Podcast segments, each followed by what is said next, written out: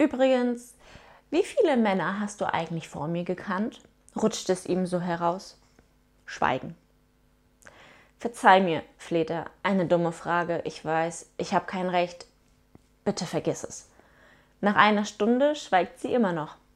Bist du mir noch böse? fragt er ängstlich. Unsinn, ich zähle noch.